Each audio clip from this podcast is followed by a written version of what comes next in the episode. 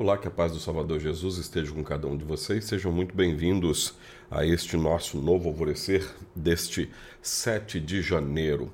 Que Deus tenha abençoado aí a sua semana. A gente está aí no último dia da semana, meio estranho esse calendário nosso, né? Que domingo nunca parece o primeiro dia da semana, mas assim é contado. Então que Deus tenha abençoado aí a sua semana e seja uma semana abençoada também a próxima. Nós vamos falar sobre Cristo, sobre morte, sobre Deus presente na vida da gente, especialmente nesse período em que lembramos Epifania, que é quando Ontem nós lembramos a visita dos magos a Jesus e esses magos, eles mais do que representam ou simbolizam, eles são na verdade a mostra de que Cristo veio para todos, não apenas para um povo judeu, pelo meio do qual ele veio ao mundo, mas para todos os povos do mundo. Então vamos ao nosso novo alvorecer.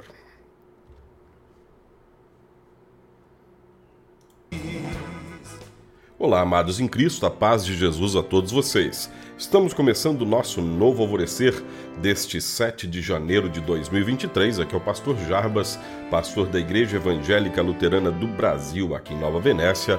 No Espírito Santo, somos a congregação Castelo Forte, que fica no bairro Bela Vista. Tivemos o nosso culto ontem às sete e meia da noite e teremos o nosso próximo culto na quinta-feira. Talvez você não possa vir aí no final de semana nosso próximo culto neste período de férias é na quinta-feira que vem, sete e meia da noite.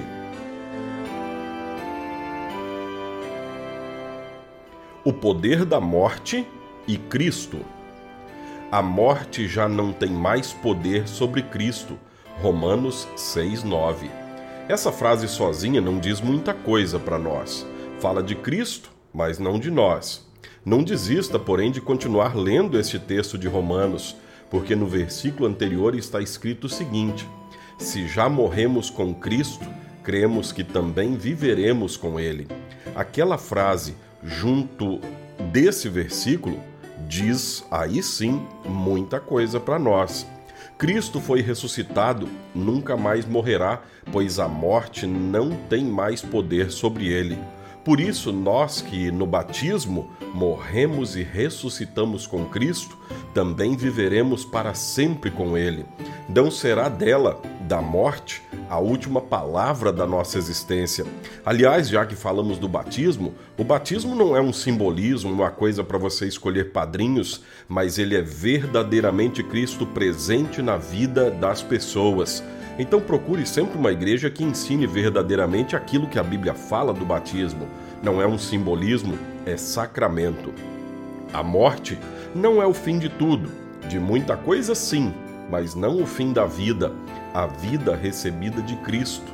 Se já morremos com Cristo, cremos que também viveremos com Ele. A vitória da morte sobre nós é aparente e temporária quando ela chega, temos a impressão que ela venceu, mas não, ela ganhou uma batalha, porém não a guerra.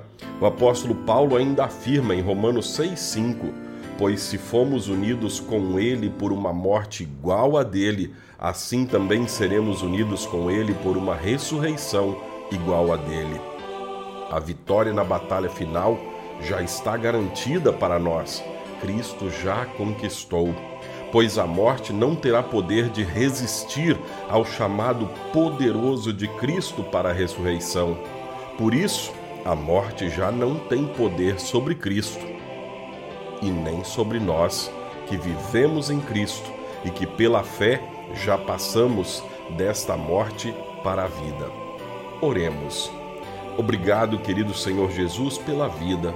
Concede-nos vivê-la contigo em permanente comunhão de fé, nos dias de luto e angústia por causa da morte, que o teu Espírito Santo nos lembre sempre das tuas promessas e da tua vitória sobre a morte, e que a alegria da tua salvação nos leve a sempre confessar: nós cremos na ressurreição. Em nome de Cristo, nosso único Salvador, nós oramos. Amém. Assim concluímos este nosso novo alvorecer, que esta mensagem de vida seja importante na sua vida. E se você acha de fato essa mensagem importante, muitas pessoas precisam ouvi-la, use esses vídeos aí, seja em qual plataforma que você estiver assistindo, compartilhe com as pessoas para falar da palavra de Deus a todas as pessoas. Fique em paz, na paz de Cristo.